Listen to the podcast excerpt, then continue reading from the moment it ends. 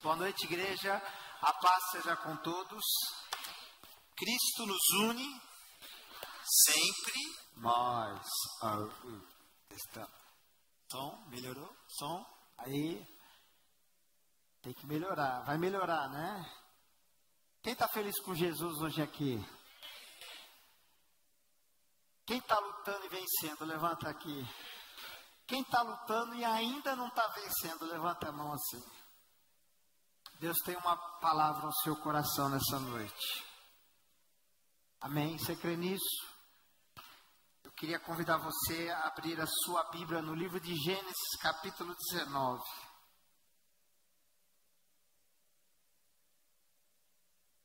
Gênesis, capítulo 19. Som.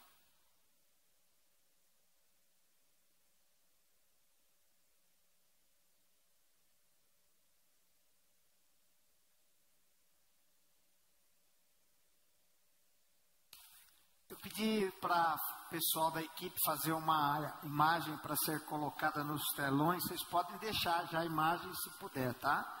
Gênesis capítulo 19, versículo 26. Mas a mulher de Ló olhou para trás e se transformou numa coluna de sal. Amém? Acompanhou aí? Vamos de novo? Mas a mulher de Ló olhou para trás e se transformou em uma coluna de sal. Oremos ao Senhor. Meu Deus e meu Pai, no nome do Senhor Jesus Cristo, nós colocamos agora a nossa vida, a nossa família, o nosso coração, a nossa alma diante do teu altar e peço agora, Senhor, me usa na instrumentalidade da tua palavra, da tua voz, para que os corações sejam alcançados, Senhor, e possamos crescer aqui a nossa fé santíssima como a, a hortaliça como a, a, a mostarda, Senhor, ela cresce muito rápido. Assim nós pedimos que o teu povo possa ter a fé acrescida agora no teu nome. Nós assim pedimos e agradecemos. Amém, Jesus. Podeis assentar no nome de Jesus.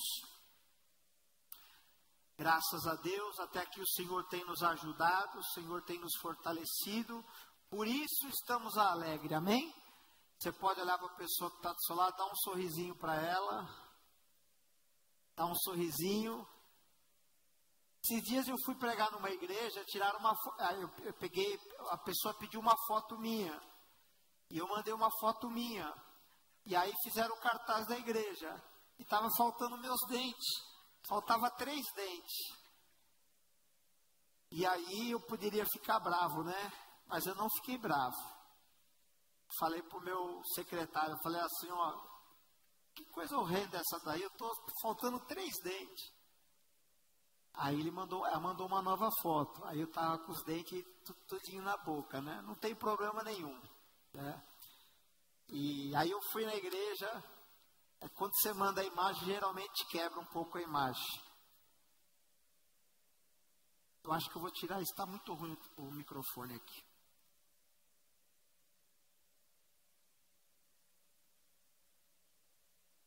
Nesse? Melhorou, né? Mil por cento. Por cento, glória a Deus. Quero saudar os que estão em casa nos assistindo. Deus abençoe. Bom, já que uma esposa maravilhosa que me ajuda, né, homens? Eu estive, estive com os homens lá, né? Aí foi um momento de derramar Deus. Pode puxar. Foi um momento de derramar de Deus tão grande.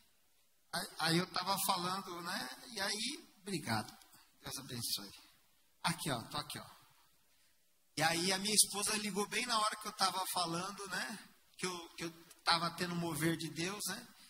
E aí ela virou e falou assim, você está chorando? Eu falei, não. a mulher nossa conhece a gente mais do que qualquer coisa, né? E esse encontro de homens foi muito bom para resgatar o sacerdócio. a, masculinidade do homem dos dias de hoje. A gente está vivendo num tempo onde a, estão mexendo com a feminilidade, transformando, ou melhor, masculinizando a feminilidade, deixando a mulher mais máscula, o homem mais feminino, estão sexualizando as crianças, uma total inversão de valores. Então esse encontro de homens foi muito bom. Foi bom ou não foi, homens? Glória a Deus, aí tá vendo? Os leões já estão, sem fazer nada, pastor, os leões já estão, já estão bradando. É, o Senhor colocou essa semana uma palavra no meu coração, essa palavra aí, não olhe para trás. E eu comecei a buscar algumas reflexões na palavra de Deus sobre isso. Eu encontrei diversas palavras sobre não olhar para trás. Eu comecei senti algo no meu espírito, algo muito estranho. Sabe quando você ouve uma palavra que vai, de, vai contra aquilo que você acredita? Por exemplo, o tempo passa. Eu comecei a descobrir que o tempo não passa. O tempo ele é estático. Quem passa somos nós. A gente que passa por aqui. A gente que passa por que passa? Porque nada é permanente. Tudo vai passar nesse mundo. Tem até aquela piadinha que fala que tudo passa até uva passa, né? Aquela piadinha ridícula. Mas a grande verdade é que você começa a olhar para trás e você vê que tem coisas que a gente não consegue resgatar mais. Fica só na nossa memória. Você começa a procurar, por exemplo, imagens de quando seus filhos eram crianças e naquela época não tinha a tecnologia que tem hoje, você não consegue resgatar. Comecei a procurar e com certeza eu vou encontrar imagens do, do meu, dos meus filhos mais velhos quando eles eram crianças, mas em VHS. Agora eu pergunto para vocês, como que eu vou transformar VHS em digital? Tinha aquelas câmeras pequenininhas, aquelas câmeras pequenininhas, como que eu vou transformar isso em digital? E de repente, aquilo que importa para mim, que é a infância dos meus filhos, vai importar para eles também, mas daqui a pouco, irmãos, os meus netos, a minha infância não vai valer nada. Os meus bisnetos, quem será eu para eles? Então a gente, a gente descobre que daqui 100 anos, ninguém vai lembrar de nós todo mundo vai passar. Então, um dos grandes problemas da humanidade é que nós entramos nessa vida e queremos ficar parados aonde nós achamos que é o lugar que Deus assim o deseja para nós. A gente não quer prosseguir, a gente não quer continuar. A gente quer ficar muitas vezes numa zona de conforto, ou muitas vezes a gente está preso em um lugar de sofrimento e a gente não quer avançar, quer continuar preso no lugar de sofrimento. E a vida ela é feita de altos e baixos. E o Senhor me trouxe um texto em que o sobrinho de um homem da Bíblia mais famoso, que é Abraão. Ele é o pai das três maiores religiões monoteístas do mundo, que é o cristianismo, o judaísmo e o islamismo. Abraão, ele é tido com muita reverência. Aliás, tentaram fazer um acordo entre os judeus e o povo árabe chamaram esse acordo de Pacto de Abraão, família abraâmica, ou seja, nós temos que se entender um pouquinho melhor, mesmo que a gente seja de mãe diferente, nós temos um pai em comum, nós temos que falar a mesma língua. E quando estavam para assinar o pacto, os árabes com, com Israel, Um grupo terrorista foi acionado e causou uma grande discórdia. Eu vi cenas terríveis daquele dia fatídico, da invasão de Israel, eu vi cabecinhas de bebê cortado no meio com balas de metralhadora e soldados tentando passar fita, é, aqueles paradrapos para tentar juntar para poder enterrar aquela, aqueles bebezinhos.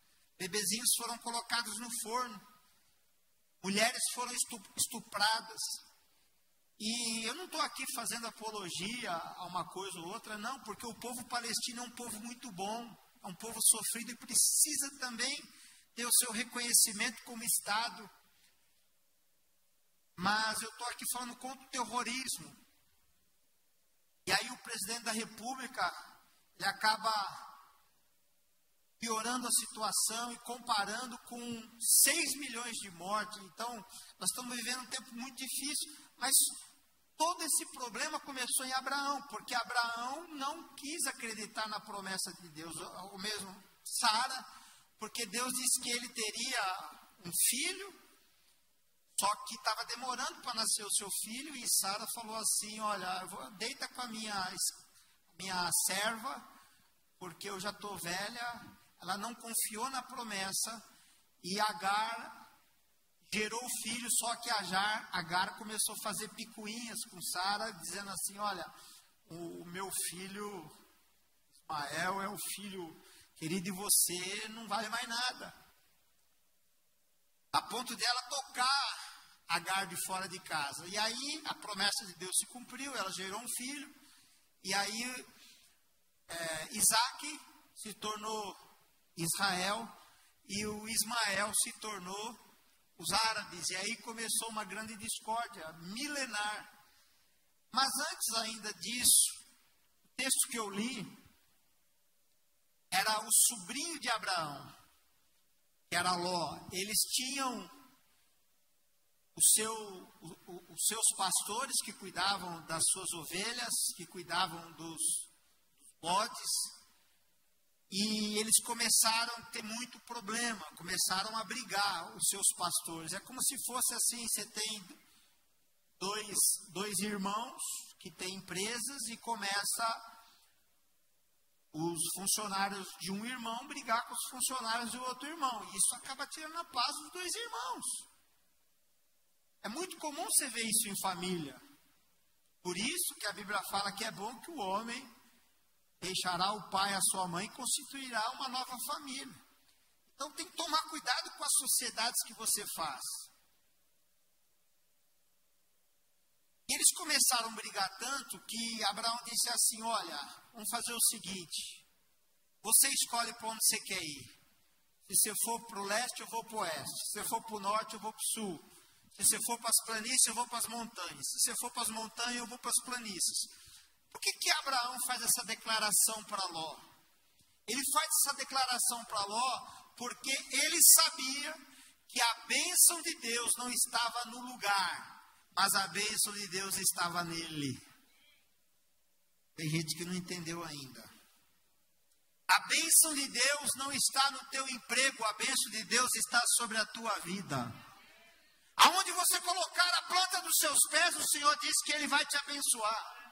Aonde você colocar a planta das suas mãos, o Senhor diz que Ele vai te abençoar. Não é sobre o lugar, é sobre você e Deus. É sobre um relacionamento profundo entre você e Deus. Se todo mundo fala que não dá certo, mas se o teu coração estiver em Deus, vai dar certo. Você tem que entender que você não é mais um. Você hoje é filho, você se entregou a, a Deus, a, ou melhor, se entregou sua vida a Jesus, se reconheceu Jesus como seu Senhor e seu Salvador, e a partir de hoje você é filho de Deus. Então, se você está vivendo uma coisa ruim, isso não é permanente na sua vida. Isso é um processo de Deus para te levar aonde você quer. Porque se Ele não permitir que os processos ruins aconteçam na sua vida, você não vai tirar o pé daí. Você vai ficar aí. Então Deus vai apertar. Hoje eu fui na inauguração de uma igreja. E depois que eu vivi o que eu vivi, virei para um pastor, ele me lembrou hoje no culto da igreja. Ele me lembrou assim: Você lembra que você me falou? Eu falei: Não lembro. Eu falei: Se você não sair daí, Deus vai te tirar. Se você não quiser sair do lugar onde você está, Deus vai te tirar. Falei, eu não lembro. Então, se eu, se eu falei, então faz algum sentido né, na sua vida. Ló escolheu as planícies, e nas planícies que ele escolheu tinham duas cidades, Sodoma e Gomorra.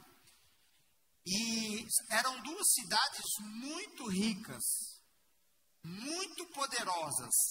Eles tinham tanto dinheiro e eles não.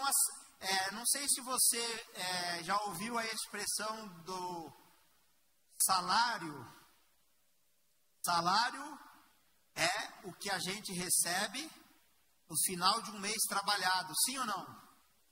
Nos Estados Unidos é no final de semana que eles recebem.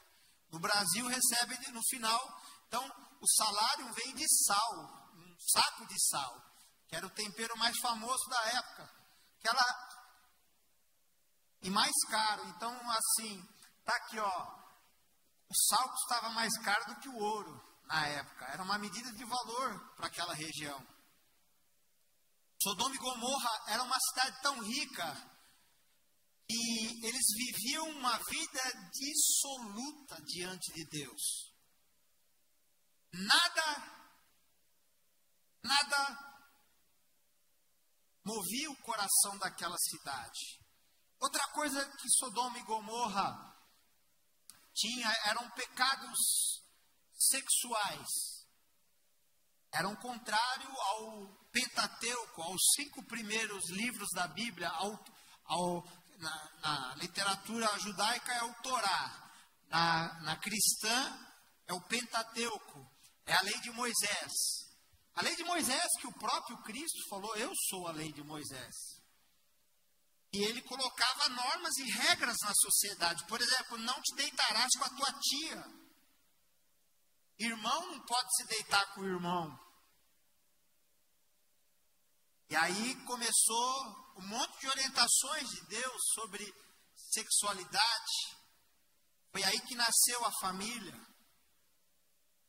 Hoje, o sistema que nós vivemos hoje é o marco civilizatório da sociedade é o judaico-cristão. É esse aqui que nós vivemos, um pai, uma mãe.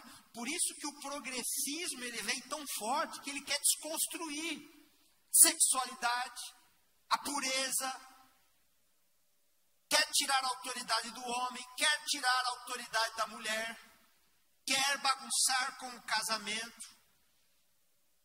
Então, nessa situação,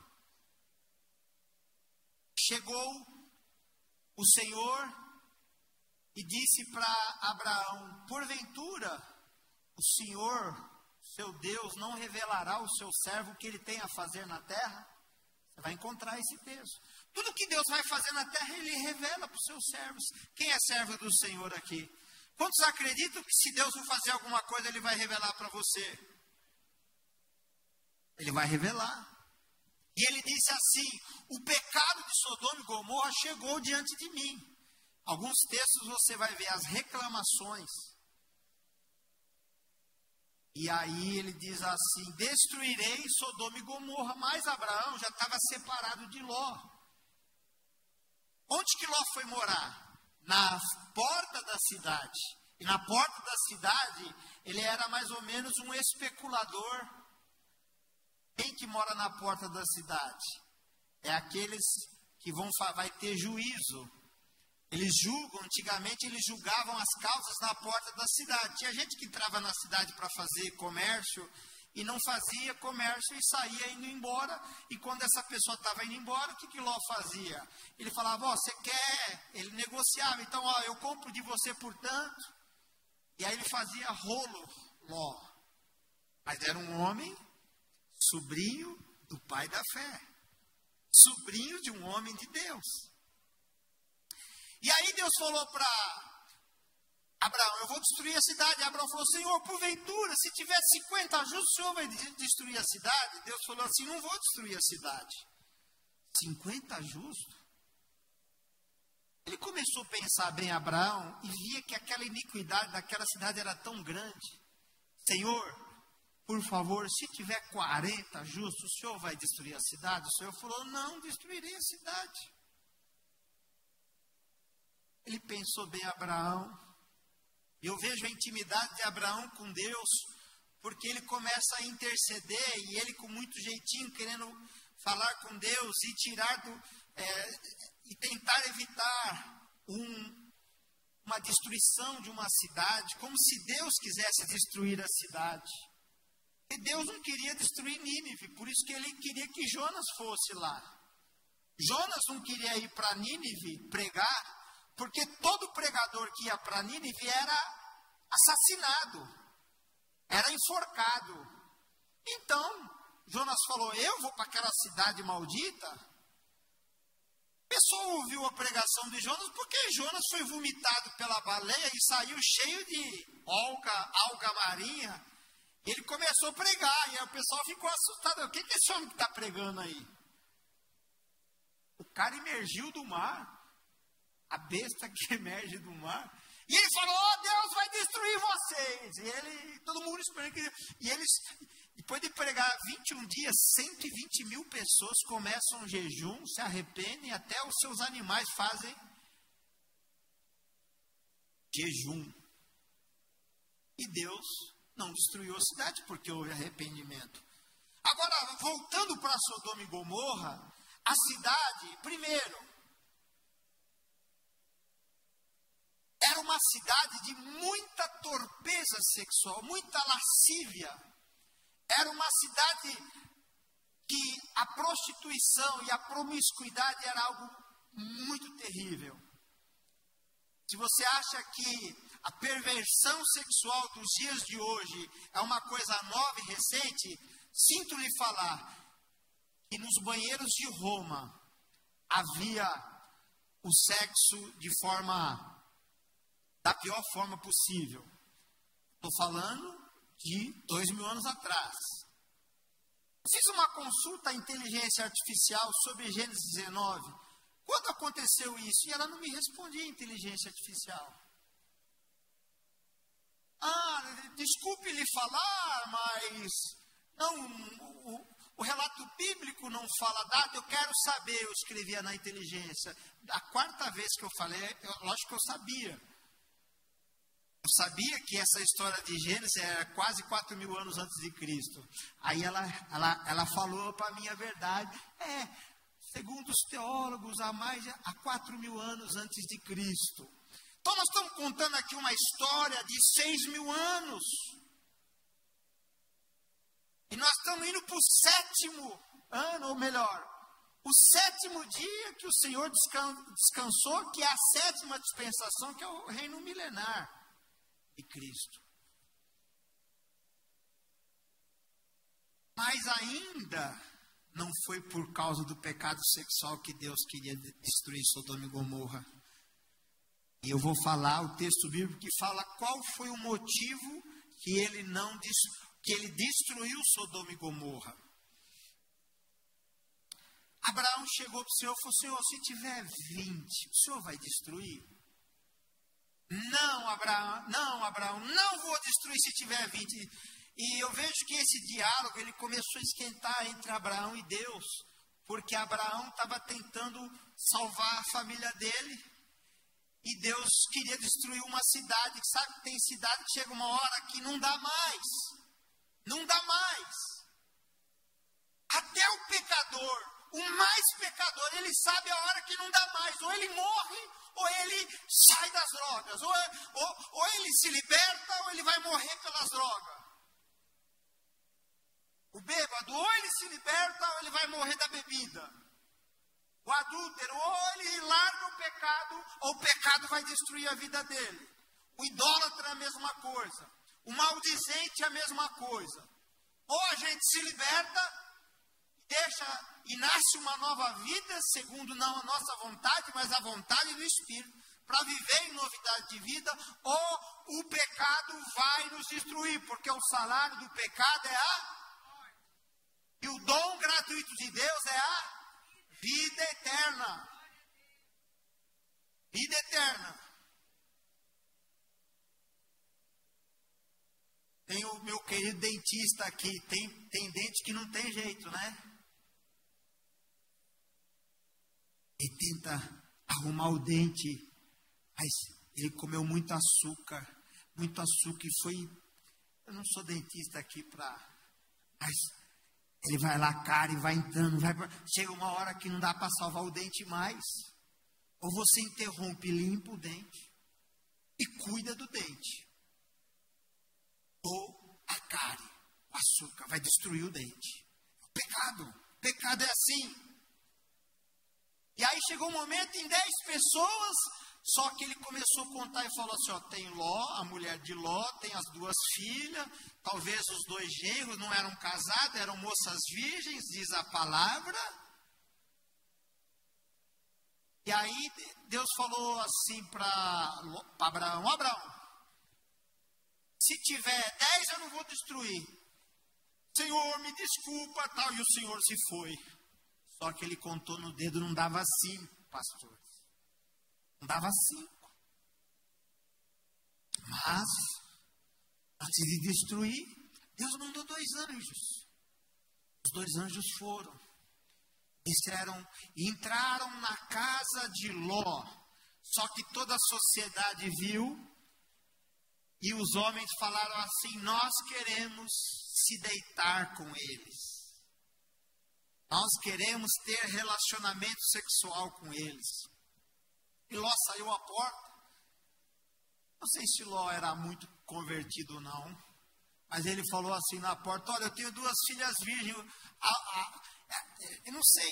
Ló estava tão impactado com a presença de Deus naquela casa que ele estava abrindo concessões para preservar os homens de Deus, como se os anjos de Deus não fossem poderosos o suficiente da parte de Deus para cumprir os desígnios de Deus. A Bíblia conta de anjos que destruíram cidades, destruíram exércitos, poder de um anjo só. Um Senaqueribe foram quase 120 mil homens, 185 mil homens.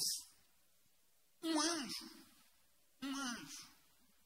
E aí ele na porta de casa falou: Olha, não entre, não, queremos dois varões que entraram aí, nós queremos eles. Eles eram homens fortes, altos. Olha a sodomia.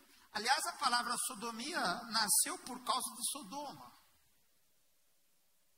Não, olha, tem aqui as minhas filhas, elas são virgens, puras. Eles não queriam as mulheres, eles queriam viver a torpeza. E aconteceu que os anjos puxaram ele para dentro. E eles ficaram tentando abrir a porta. Mas pela manhã, ele falou assim: Nós precisamos ir. Só que eles não queriam sair dali. Sodoma era a zona de conforto. No livro de Ezequiel, livro de Ezequiel,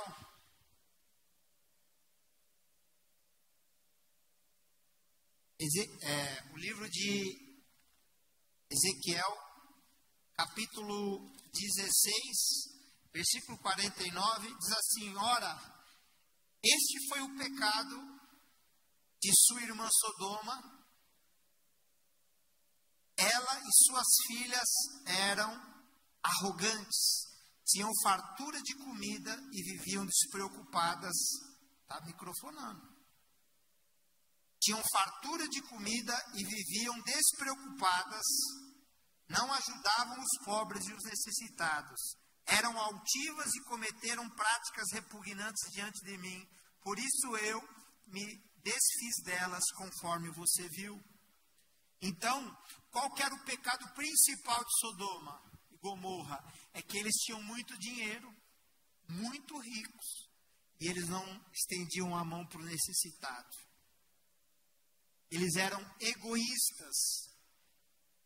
Eles não eram altruístas, eles não sabiam ajudar quem precisa. Eles retinham aquilo que eles tinham e não estavam dispostos a ser um canal de bênção. Esses dias eu vi uma pessoa importante falar na, na, na, na rede social, oh, lá em Alphaville, se você levantar a mão para pedir, já vem um policial e te tira de lá. E eu falei para a pessoa, pare de fazer isso, porque isso é abominável diante de Deus. Pare de propagar isso. Porque isso é abominável diante de Deus, você ter e não estender a mão. Quem está entendendo o que eu estou falando? E aí aconteceu que, diante desses fatos, quando amanheceu, os anjos abriram a porta, estenderam a mão, e eles ficaram cegos a ponto de, ainda de madrugada, a ponto de não conseguir enxergar a porta da casa. E aí ele esperou amanhecer e falou assim: Olha, vocês vão ou não vão? E Ló tentando convencer os seus genros a ir embora, mas os genros falaram assim para ele: Você está de brincadeira. Porque Sodoma e Gomorra era uma cidade que todo mundo queria viver. Era uma cidade de fartura, de prosperidade. Só que, meu irmão, como eu disse para você, nós estamos aqui não é para nós vivermos em um em um navio, aquele navio que leva os passageiros, como chama, um cruzeiro. Nós não estamos aqui para viver a vida num cruzeiro, não. Nós estamos aqui para viver num navio salva-vida. Nós precisamos salvar pessoas que estão morrendo e naufragando no mar. Nós, nós temos que ser um navio para resgate de vidas e não um navio só de cruzeiro, onde você vai ficar de boa. Essa palavra não é muito boa, mas a Bíblia fala que muitas vezes a gente fica preso no passado, no passado de bom que nós vivemos. E o que, que o Senhor fala para você hoje? Não olhe para trás. Aquilo que você viveu, que te trouxe felicidade, ficou para trás. Você tem que seguir a carreira que Deus está propondo para você. Ah, eu tinha isso, eu tinha aquilo. Ah, eu tinha é, mulheres, iate, dinheiro, riqueza. Agora eu aceitei Jesus. Como se Jesus fosse a sua pior escolha. Sabe que Jesus falou? O reino dos céus é como um homem que descobre um campo, um tesouro escondido dentro de um campo. Ele vende tudo que ele tem e ele compra aquele campo. Jesus é a melhor escolha que alguém pode ter na sua vida porque é a escolha que não é para esta vida, mas é para a vida eterna. Porque Ele é o advogado que está à direita do Pai e vai interceder por nós, e Ele intercede por cada um de nós. Por que, que Jesus é a melhor escolha? Porque é Jesus quem nos sustenta, quem nos conduz, quem nos fortalece. Ah, ele não chamou a gente para viver uma vida. Uh! Mas ele falou: aquele que quer me seguir, negue a si mesmo, tome a sua cruz e siga-me. E não é fácil. Tem gente, pega essa, tem gente que aceita Jesus e sabe que Jesus é a boa semente. Aí o semeador a semear, jogou uma, uma semente, caiu sobre as pedras. E aí veio o pássaro, vem o diabo e rouba a semente do coração da pessoa. Uma outra parte da semente caiu entre os espinhos. Aí vem as riquezas da vida e sufocam ele. Irmão, você nasceu para ser próximo, você tem que ser próximo, você tem que ter dinheiro mas o dinheiro tem propósito na sua vida. E eu quero dizer para você, meu irmão querido, você seja muito próximo e Deus vai te prosperar bastante. Mas você tem que saber que você é uma fonte para jorrar, para abençoar, e não ficar falando. O que a mão direita faz, a esquerda não precisa saber. Se quer desfrutar a vida, desfrute ao máximo. Mas tem gente que desfrutar a vida é poder ficar de pé e andar. E não consegue andar mais. Tem gente que desfrutar a vida, deu a hora é colocar o pijaminha e ir para a cama. Quando você é jovem, você quer sair, mas quando você vai pegando uma certa idade, você quer ir para casa. Se a tua casa é uma benção. Quando você é muito novo, você quer ser feliz. É tão bom ser feliz, né? Mas quando você alcança uma certa idade, você quer ter paz. Felicidade é andar num carro chique. Felicidade é comer num restaurante A, B ou C. Mas paz é você comer o arroz, feijão e um bifinho e ir para a cama feliz da vida. Paz é você olhar e falar assim: Ô oh, minha mulher abençoada está aqui junto comigo. Essa mulher não me deixou, me ajudou, me sustentou quando eu mais precisava. Né, Ricardo? Nossas esposas têm que ser uma benção de Deus. Né, Tião? Né, Sandro? Às vezes fala um pouco demais. Às vezes, às vezes a mulher enche as paciências, né, nada, irmão. A gente não vive sem esposa. Mulher fala porque ela vê as coisas que a gente não consegue enxergar. Né, Lê? E só a mulher para nos dar uma enquadrada que a gente precisa. Quando eu pergunto para ela assim, e aí, o que, que você achou do culto? Eu preguei bem, quando ela demora para falar, irmãos, é porque mas quando eu não falo nada e ela fala, ó, Deus hoje usou você é porque é sincero. Sodoma era essa cidade, a cidade maravilhosa, que para a sociedade era uma, era uma cidade progressista, liberal, cada um tinha sua vida, todo mundo vivia a vida alucinadamente, porém, ela vivia o que ela queria viver e não aquilo que Deus desejava que ela vivesse. O clamor dos necessitados chegou até Deus. E Deus falou: Vou destruir. Aquela madrugada passou, e eu quero dizer para vocês que quatro mil anos depois, Jesus disse: Lembrai-vos da mulher de Ló. Por quê? Cada amanhecer, seis horas da manhã, hoje dá para saber que hora vai amanhecer, né? Se você olhar no, no teu app, você vai ver o minuto exato que vai amanhecer.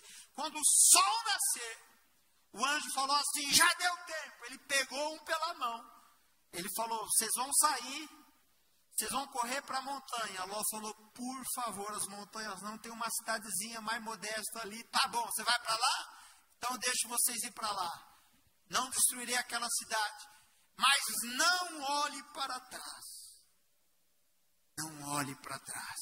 Nós não podemos olhar para trás. A Bíblia fala que nós não podemos olhar para trás, Wagner. Ele fala assim: os dias passados foram melhores. Deus não quer que a gente olhe isso. Aliás, Deus ele, ele nos convida a fazer uma reflexão, a contar os nossos dias. Por que contar o nosso dia? Por que, que você conta alguma coisa? Qual que é o motivo que você conta? Por que, que o pastor contou as ovelhas? Hã? Você conta para ver se está faltando alguma coisa. Não é o que você tem, é o que está faltando. Por que, que a mulher que perdeu uma dracma, ela fica feliz com uma moeda? Por que, que o pai vai na porta de casa e fica feliz com o filho que volta para casa? Porque você tem alguma coisa perdida e você precisa encontrar, mas se você ficar olhando para trás, você não vai perdoar.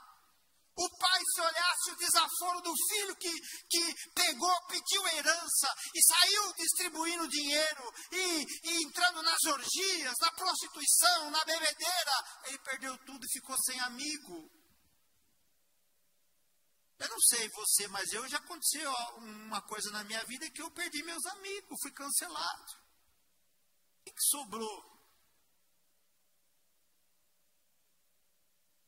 Aqueles milhares de amigos, sobraram muito poucos. Esses dias, esses dias eu vi um post assim, escreve aqui aquela pessoa que no momento mais difícil da sua vida, da sua história, ela te ajudou. Comecei a pensar, comecei a pensar o nome dos irmãos, eu, eu quis, eu não, não ia conseguir o perfil de todos os irmãos, das pessoas, mas eu coloquei o da minha família. Quando eu mais precisei, quem estava do meu lado, a minha esposa. Quem estava do lado eram os meus filhos. Até o caçulinha, que tem 10 anos. O quanto ele foi importante para mim. Então Deus, quando Ele vai fazer algo novo, Ele vai desconstruir o velho. Quando Deus quer construir uma coisa nova e você está olhando para trás, você está olhando as ruínas, você está olhando a estrutura, você está tentando reconstruir aquela ruína daquele jeito, aquela casinha daquele como daquele jeito, mas Deus quer construir uma fábrica em cima. Deus quer construir um palácio em cima. E você está olhando para trás e está querendo, eu quero isso aqui, eu quero isso aqui. E quando você não libera perdão, quando você não deixa, você não se desvencilha das coisas para trás, você fica preso no passado. E quem fica preso no passado é o quê? Não é museu. Porque o museu, ele dá honra para o passado. É digno o museu. Ele honra a história. Mas quando você fica preso no passado, você fica em depressão. Você fica ansioso com o futuro. O teu organismo O teu ser tricotômico, corpo, alma e espírito, bagunça tudo. Você não dorme, tem diarreia, suadeira nas mãos, dor no estômago, carne. Você fica sofrendo na alma, angústias, sentindo abandonado, traído, amargurado. O espírito demônios começam a te oprimir o teu espírito. Tudo isso só porque você quer ficar olhando para trás. E Deus, nessa noite, Ele dá uma palavra clara ao seu coração: não olhe para trás. Você sabe por quê? Perguntaram para Jesus sobre por que, que Moisés mandou dar carta de divórcio. Ele mandou dar carta de divórcio por causa da dureza do coração do homem perdoar. Mas Jesus aconselhou: perdoe. Esqueça o passado e olha para frente, mas o homem consegue perdoar. A mulher consegue perdoar, sim ou não? É difícil perdoar, é difícil olhar para frente. Quando você perde uma, uma, uma, uma, uma empresa que você construiu, um lar que você construiu, um casamento que você construiu, e as coisas não estão do jeito que você quer. Você fica olhando para trás, você fica lembrando, se eu tivesse escolhido outra, se eu tivesse ouvido a minha mãe, agora não é hora de olhar mais para trás. Nós estamos passando dessa vida, nós estamos em uma viagem, não dá para você descer da viagem. O cabelo vai cair, o cabelo vai ficar branco, o tempo vai passar. Você precisa seguir. Deus quer liberar o teu propósito da sua vida. Deus quer liberar o propósito para que, que você nasceu. E você está querendo ficar em Gomorra, ficar em Sodoma. Você fica lembrando que era a sua vida para trás. Ou até mesmo o tempo de sofrimento que você viveu. Quem está entendendo o que o Senhor está tentando falar hoje aqui? Será que você vai sobreviver à ruína de Sodoma e de Gomorra? Pastor, eu perdi o meu casamento, eu perdi a minha vida. Acabou tudo para mim, olha para frente, segue a sua vida, porque Deus vai te fazer feliz. É claro que existem algumas condições. Mas o que, que você pode fazer? é necessário olhar para frente. Sabe? Se você voltar para trás, você não vai você não vai conseguir fazer uma outra escolha. Às vezes você também não ouviu Deus falando com você, não, não ouviu teu pai ou tua mãe, ou a palavra de Deus falando com você. Você quis fazer o que você queria. Você quis investir numa coisa que todo mundo olhava e falava, não vai dar certo. Tem coisa que você olha e fala, essa, essa aqui é, é água e óleo, não mistura, não dá. Você insistiu numa coisa e agora a tua vida perdeu o sabor, perdeu a formosura, perdeu a cor, e você fala: o que, que eu vou fazer? Irmão, recomeça. Porque um dia eu parecia um cachorro que caiu no caminhão de mudança. Eu não sabia para onde correr.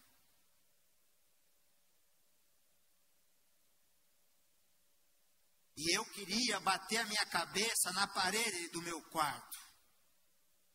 Quando os valores se inverteram, a verdade virou mentira e a mentira virou verdade. Quando a calúnia veio sobre mim, quando o cancelamento veio sobre mim, e foi muito claro o que o Senhor falou para mim. Ele disse: Eu abrirei um caminho no deserto. E eu fui entender na palavra, é, só agora, nesses dias, que, que é um caminho no deserto? Caminho no deserto você não tem. É quando você está desorientado. O que é desorientado? Você não sabe o que fazer no dia que você precisa saber o que fazer. Não sei se eu estou sendo muito, muito redundante, né? Ao que fazer no dia que você não sabe o que fazer. Você está desorientado. O que é desorientado? Você não sabe onde é o Oriente para te orientar. Você não sabe onde é o Norte para te nortear. Então você não sabe para onde você vai, você perde referência. É o dia que você não tem mais referência. É o dia que você tem a única referência é Deus, mas Deus você não vê. É a palavra, mas a palavra parece que era roubada do nosso coração. E aí você entende que naquele tempo no deserto, os comerciantes vinham traçando um caminho. Então você precisava encontrar o que? Pegadas. E quando Deus fala que Ele vai abrir um caminho no deserto, Ele está falando assim: siga as minhas pegadas, porque Ele vai na frente. Deus está indo na frente. Por isso, para de olhar para trás, para de olhar para o caminhão de mudança. Você está de mudança, aceita isso logo. Aceita quem você é, pelo amor de Deus. Me ajuda. Dá um glória a Deus aí. É proibido glorificar Deus. E aí Jesus falou, lembrai-vos da mulher de Ló, quatro mil anos depois. O que, que Jesus mandou olhar? Ela tinha um marido justo. Ela tinha o privilégio, essa mulher. Ela era parente de nada mais da Abraão. Ela tinha um privilégio raro, especial. Ela foi advertida. Você veio hoje aqui para ser advertido. Se você está visitando, seja bem-vindo. Mas essa palavra é para quem é dono da casa, para quem mora na casa. É para quem é convertido nessa igreja. Nós temos o privilégio de ser advertido. Essa mulher teve, olha, puxa vida, se você saber o que Deus vai fazer na terra, Deus está falando. Esses dias a Baby do Brasil falou do carnaval do Apocalipse, meu Deus, começaram a bater na mulher. Quem que bateu na mulher? Foi os crentes. Eu falei, a questão não é quem falou e o lugar que falou. O mais importante é a mensagem. Oh, irmão, vou falar de novo, você dá um glória a Deus. O mais importante é a mensagem. O que, que é mais importante, o semeador ou a semente? O que vai germinar, o que vai frutificar é a palavra. Essa mulher, essa mulher, ela, nós temos que lembrar dela porque ela já havia sido salva uma vez. Em Gênesis 14, 16. trouxe de novo todos os bens e também Ló, seu sobrinho, os bens dele e ainda as mulheres. Ela já tinha sido salva uma vez. Qual foi o pecado dela? O pecado dela foi amar mais o mundo do que a Deus. A gente é escolhido. O pecado dela foi, a, foi não crer foi não ter apressado os seus pés. Ela estava muito lenta, estava muito demorada. Quando você sabe que Deus vai fazer, você tem que correr. Às vezes eu, eu faço assim, Senhor. Eu oro e falo, Senhor, o Senhor está falando isso mesmo ou tem alguma outra coisa que o Senhor vai fazer? Porque se for isso mesmo, eu tenho que saber. Direito. Direito. Outra coisa que ela foi, ela foi ingrata. Ela, despreze, ela desprezou a misericórdia de Deus. Um dos pecados mais marcantes, Rafael e Paulo, é a ingratidão. A pessoa ela está de pé hoje é porque ela comeu nos últimos tantos anos da vida dela. Comeu papinha quando era criança, alguém limpou ela, alguém limpou, limpou o bumbum dela quando ela era bebezinho. Esse bebezinho virou um homem, ele veio comendo papinha, depois foi aumentando, aí come um pratão de arroz, feijão, uma feijoada, e a pessoa esquece quem que. Parece que essa geração de hoje é uma geração de desonra, bagunça a casa, bagunça a cozinha e a obrigação da mãe limpar. Não! Ensina o teu filho sujou, limpa, seu porco. Limpa sua porca. Porque se você não ensinar, meu irmão, o mundo vai ensinar. Vai falar que ela é uma princesa e ele é um príncipe. Só que príncipe e princesa não casa nem com porco e nem com porca. É a geração que não sabe o que é pagar o preço. Acha que tudo vai cair do céu. É a geração do descartável. É a, a, geração do quero mais. ela, ela foi ingrata, desprezou a misericórdia. Ai, irmão. Essa semana estourou a música O Evangelho do Fariseu. E eu fiquei quieto, porque tem muito assunto numa música só. É a Amazônia, é a Ilha de Marajó, é a hipocrisia, é o sistema, é tanto, tanto assunto, e eu fiquei só ouvindo e fulminando, né? E aí, como eu tô, nós estamos nos 21 dias de jejum Daniel, então me propus ouvir a Bíblia. Então o que, que eu fiz? Eu peguei o Novo Testamento, não sei se você sabe, mas se você ouvir, começar a ouvir a Bíblia, desde Gênesis, ouvir o dia inteiro, sem dormir, você lê, você vai ouvir a Bíblia em seis dias. Seis dias você vai ler a Bíblia. Então, o que eu fiz? Quando eu vou trabalhar, eu coloco lá no app, começo a ouvir. Então, comecei a ouvir. E bem na semana que apareceu a música dos evangelhos dos do fariseu, eu estava ouvindo o quê? Mateus 23, 23. E sabe de uma coisa? Jesus, ele não está criticando nem o templo, nem o sacerdote, nem o culto, nem a religião. Jesus está criticando o ofertante. Por que, que ele era? Porque ele era um político ofertante. Ele era hipócrita. Porque ele dava o dízimo do hortelã, do coentro e do cominho, mas ele rejeitava os melhores preceitos do reino, que é a justiça, a misericórdia e a fé. E aí a gente vê que Jesus ele quer o que dos filhos? Misericórdia. Aí Jesus fala: você quer cumprir uma parte, cumpra as duas. Ou seja, você quer, você continue dizimando, mas você também cumpra a outra parte, que é a misericórdia, a justiça e a fé.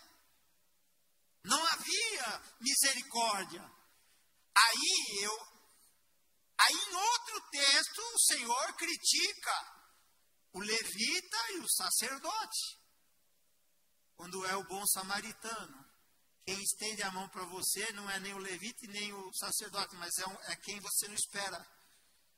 Então Jesus ele faz as suas críticas. Chegou um momento que ele criticou o templo também. Ele falou: oh, vou destruir esse templo e vou em três dias levantar um novo templo. Vários templos, né? Quando Jesus morreu, aquele templo, alguns anos depois, foi, foi destruído. Mas Deus ele está falando que ele está suscitando novos templos. Hoje você é um templo do Espírito de Deus. Jesus está falando que ele estava destruindo um templo físico. Por isso que Deus ele não cabe em quatro paredes. Deus não cabe numa religião, Deus não cabe numa denominação, porque Deus ele é poder, nem no universo ele cabe tão grande que ele é. E Salomão, ele, quando ele criou o templo, ele fala, Senhor, eu não cabe nesse templo que eu construí, a sua glória, tão grande. Ele faz uma dedicação tão bonita ao Senhor. E qual foi o seu castigo? Perdeu a vida? Estava próximo da, da salvação, mas perdeu a vida? O seu dia de graça se transformou no dia de juízo. Deus não quer destruir ninguém aqui, não, irmão.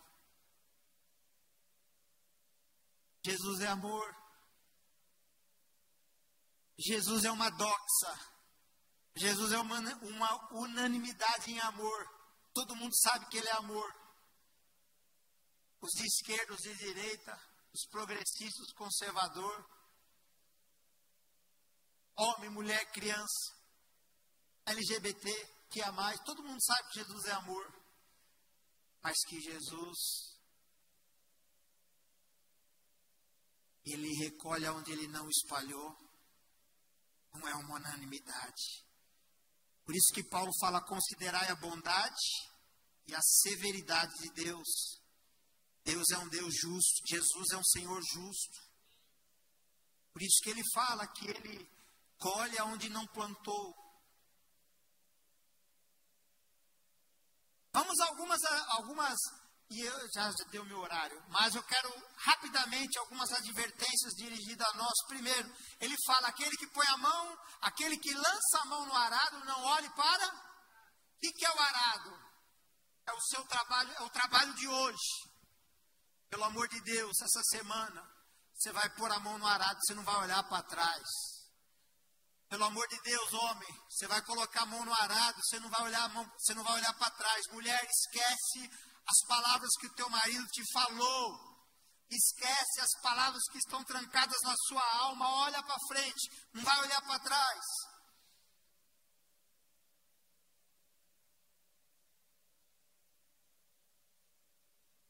Quando Jesus, eu quero resumir esse final, quando ele falou: Lembrai-vos da mulher de Ló, ele diz assim: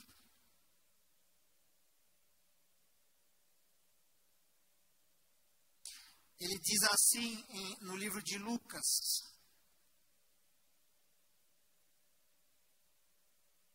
Assim como foi nos dias de Noé, também será nos dias do filho do homem.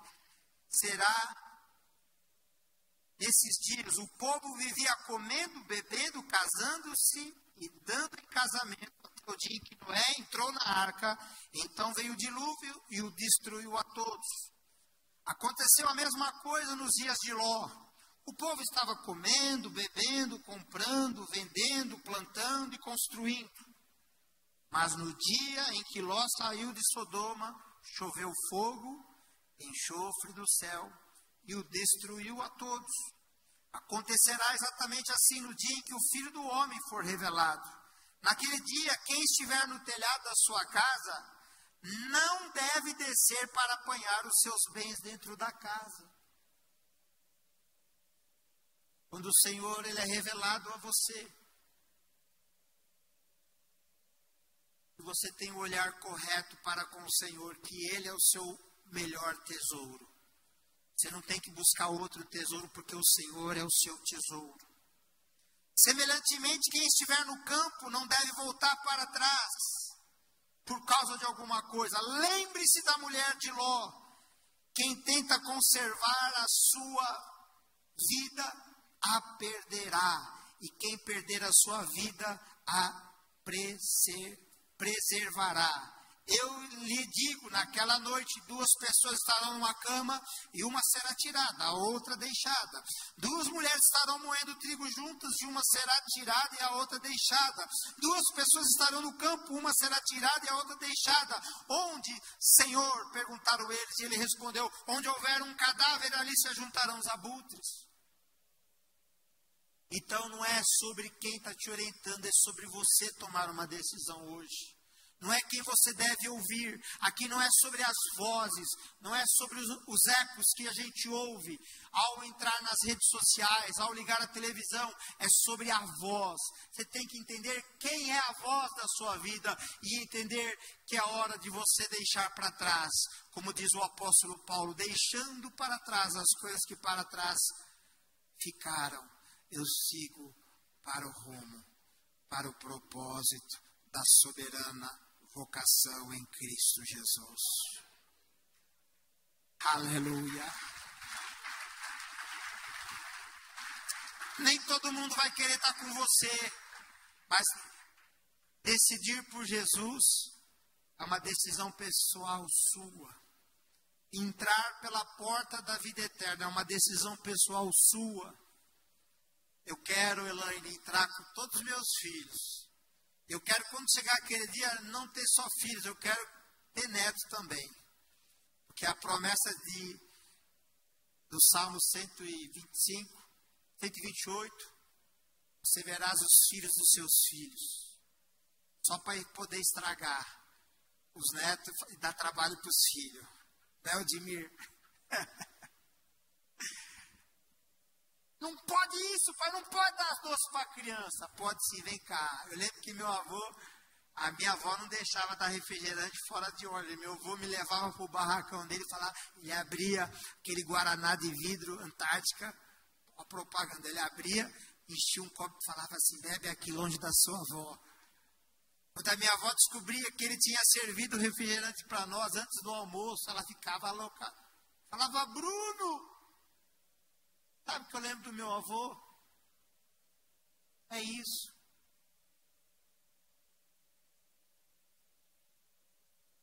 Meu avô, ele recebia o salário dele na Alpargatas. Se ele passasse no bar antes de casa, ele voltava sem um real para casa. No dia do pagamento, a minha avó ia lá para Alpargatas pegava o salário dele e ela que dava um dinheirinho para ele. Quando meu avô foi construir a casa, minha avó, que foi a servente, ela que passava os tijolos. A minha avó, que plantou essa igreja aqui, a irmã Irene, amiga da sua mãe, irmã Iraci, Araci.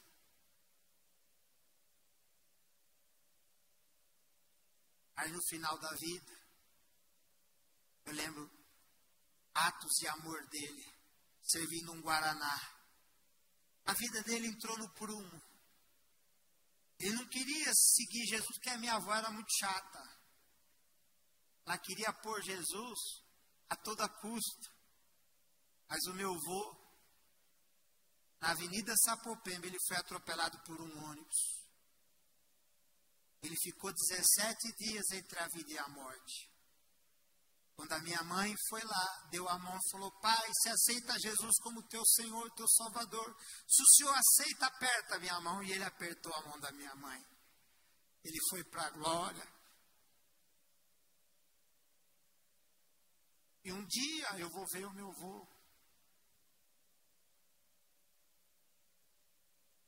Nós não podemos ser que nem a mulher de Ló, sabendo que essa vida, nós estamos passando por ela e estamos deixando ela para trás. Nós precisamos tomar uma decisão urgente, como diz o nosso pastor, urgente, urgentíssima. É algo que nós devemos nos apegar e saber que a resposta de Deus para a nossa vida, Deus já colocou na nossa casa, na nossa família.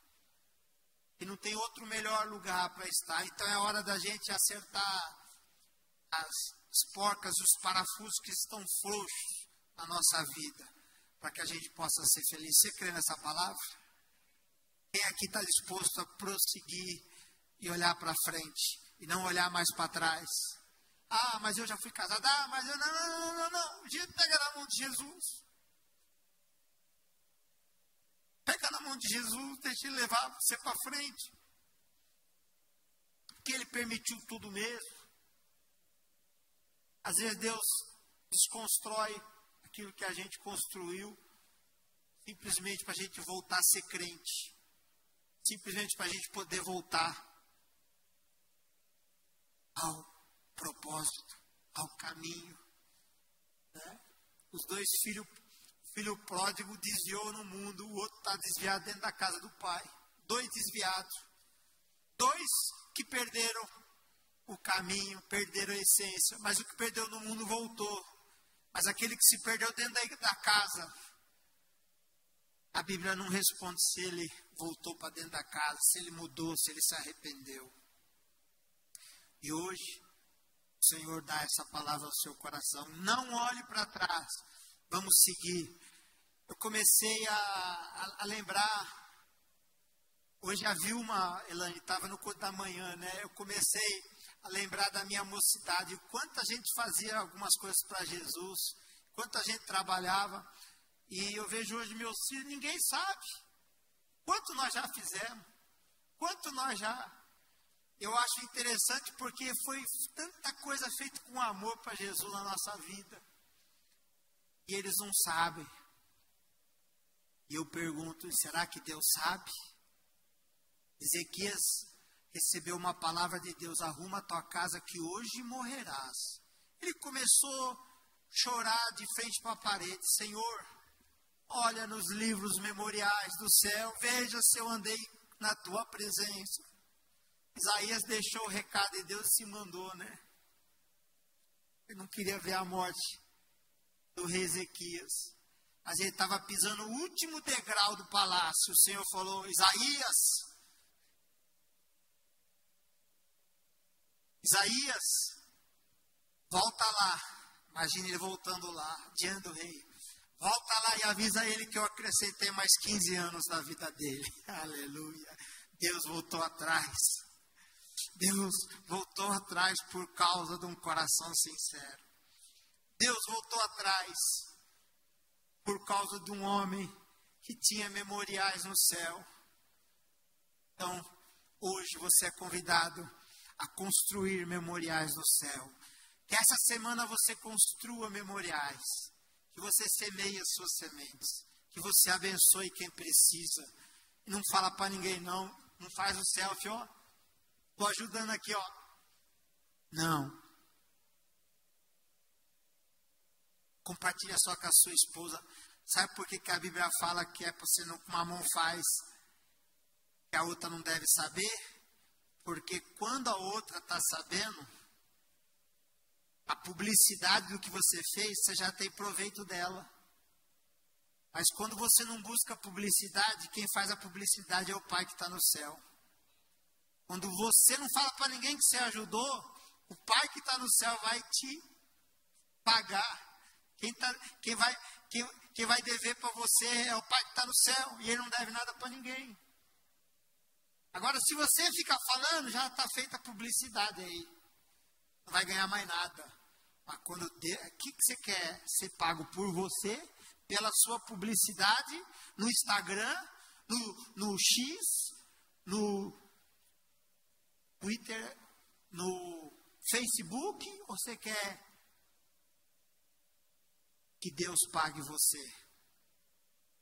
Vamos ficar de pé no nome de Jesus. Aleluia. Eu quero. Quantos estão lendo a Bíblia durante a semana? Abaixa o app da Bíblia e vai trabalhar ouvindo o, o Evangelho. Você escolhe até a voz que você quer. A voz do narrador bonito, ou um que tem música de fundo. Você aumenta a velocidade. Eu ouço em 1.25. Mais rápido. Blá, blá, blá, né? Aí você pode ouvir, brincando, você vai ouvir assim, numa, numa viagemzinha até o seu trabalho, você vai ouvir uns seis, sete capítulos. Abaixa a PP, ouve. E vai nessa. E eu fiz as contas para ouvir o Novo Testamento em 21 dias, você precisa ouvir 12 capítulos, né? Mas eu não vou conseguir, porque tive uns, uns trabalhos aí. Mas eu quero desafiar você a ler a palavra, ouvir a palavra de Deus. Sabe por quê? Quem quer fé aí? Quem quer ter fé para mover as montanhas? Levanta a mão aí. Então, como que eu aumento a minha fé? A fé vem pelo ouvir e ouvir a palavra de Deus. Ouvir, ouvir, ouvir, ouvir, ouvir. Escolhe o narrador, a versão da Bíblia lá no app. Tem a, a ARA, atualizada, revista Almeida, revista atualizada, tem a NVI, nova versão é, internacional, tem um monte de versão lá. Você vai lá, baixa lá e vai ouvindo. E aí a tua fé vai sair, ó. Aí quando vier o dia mal, você está alicerçado na rocha que é Jesus, a, as águas não vão te, te levar embora. Amém? Amém, Ale? Amém? Essa semana vai ser forte, amém?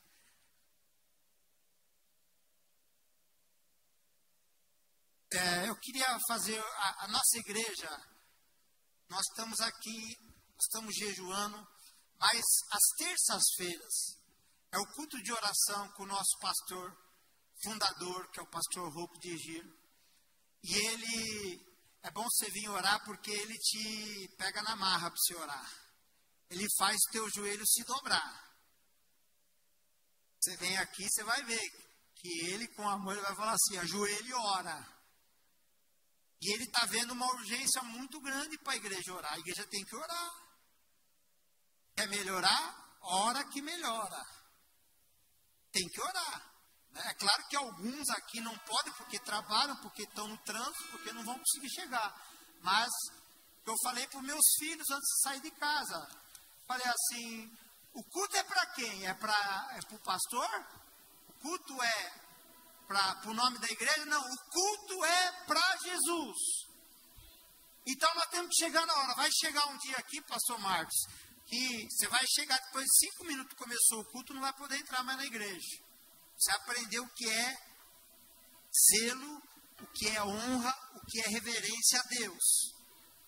Você tem que colocar o seu melhor sorriso a sua melhor roupa que você comprou na Shopee e vir para adorar o Senhor.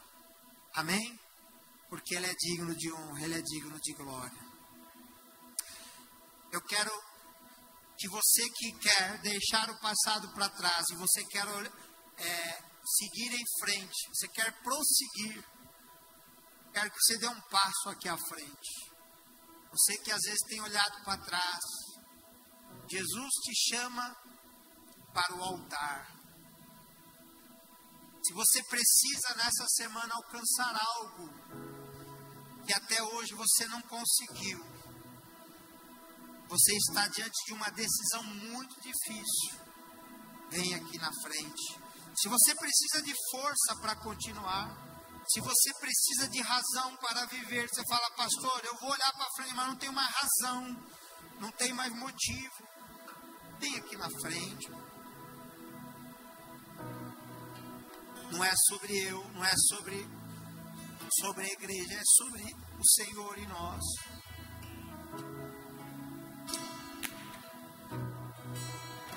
Glória, glória, glória. Santo, santo, santo. Toda a terra está cheia da tua glória. E o firmamento anuncia o teu poder. Rei dos reis e Senhor dos senhores, Rei do universo, seja bem-vindo, Senhor. Oh, Senhor, nós estamos aqui nessa noite lembrando da mulher de Ló. Senhor, nós precisamos olhar para o alvo, para o prêmio. Nos ajuda, Senhor. Nos ajuda, Senhor. Nos ajuda, Senhor. Ah, Senhor, nós queremos deixar o passado, o passado que nos machucou, passado que nos trouxe conforto, mas nós queremos olhar para o alvo, para o prêmio, para o chamado, para a vocação, Senhor. Precisamos reconstruir, precisamos ocupar, precisamos edificar uma casa nova, mas não uma casa só nossa, uma casa para vivermos contigo, Senhor. Precisamos levantar o palácio para o Senhor. E o Senhor mora em lugares simples, humildes, mas o Senhor também mora em palácios. Pai amado, no nome de Jesus, que o Senhor visite o coração nessa noite de cada irmão e cada irmã do meu coração que congrega nessa igreja. Pai, eu quero te pedir nesta hora, Senhor, que o Senhor venha edificá-los e fortalecê-los, Senhor. Ah, Pai, o Senhor está sondando os corações essa noite. E eu coloco meu coração diante de Ti, Senhor. E eu quero dizer, como Davi um dia disse, Senhor, que eu caia nas mãos do Senhor. Porque eu, o Senhor é rico em misericórdia. Tu és rico em perdoar, Senhor. E o homem não perdoa. Os homens não vão perdoar jamais. Os homens vão chamar de drogado de bêbado, vão chamar de adúltero, os homens vão chamar de ladrão, os homens vão chamar de idólatra, de falso, mas o Senhor perdoa e o Senhor joga o nosso pecado no fundo do mar, Senhor. Então nessa hora escreve uma nova história, faz uma nova história, Senhor, faz uma nova história, tudo novo, Senhor. Nós queremos seguir as tuas pegadas no deserto, Senhor toda glória.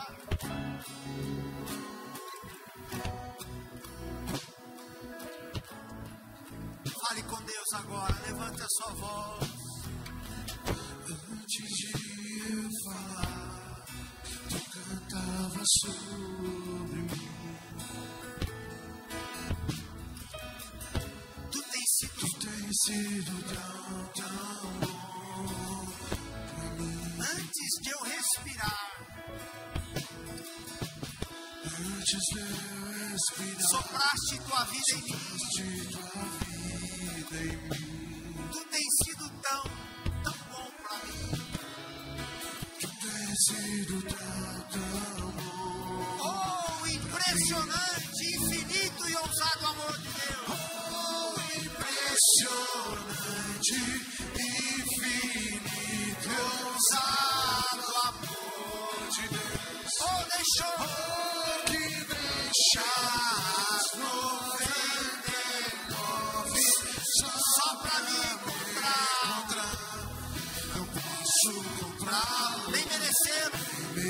Mesmo assim se entregou. Mesmo assim se entregou. Oh, impressionante, Oh, infinito e ousado amor de Deus.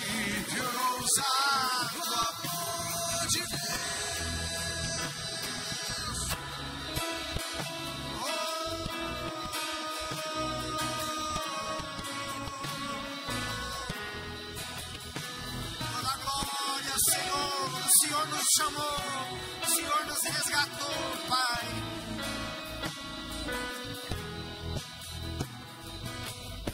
Inimigo eu fui, mas teu amor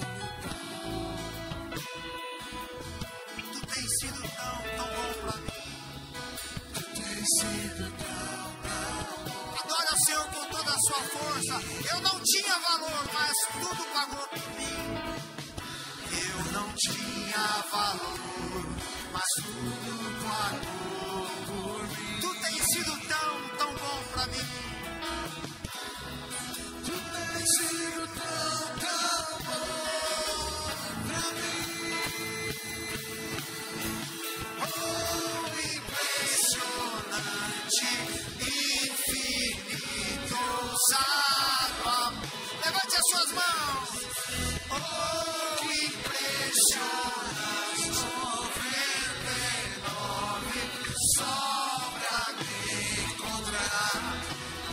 Eu posso comprá-lo, nem merecê-lo. Mesmo assim se entregou. Oh, impressionante, infinito ousado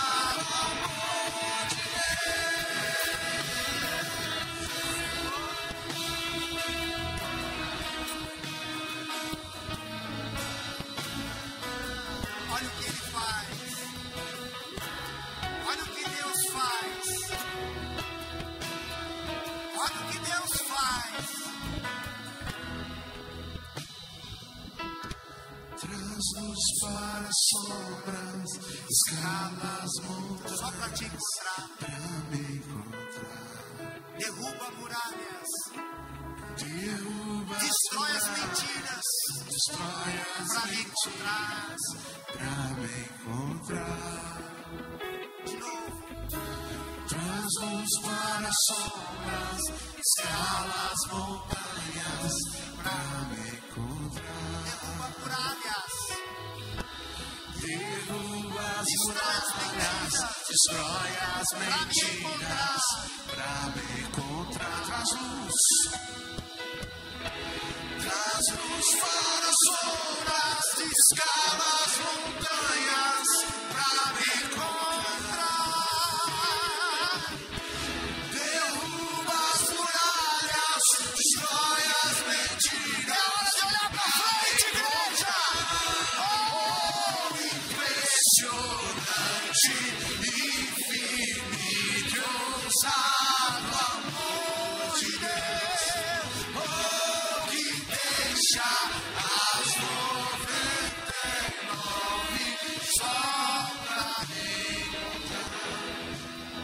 nessa semana o brilho da glória de Deus resplandeça sobre o seu rosto. Que a paz que excede todo o vosso entendimento guarde os seus corações.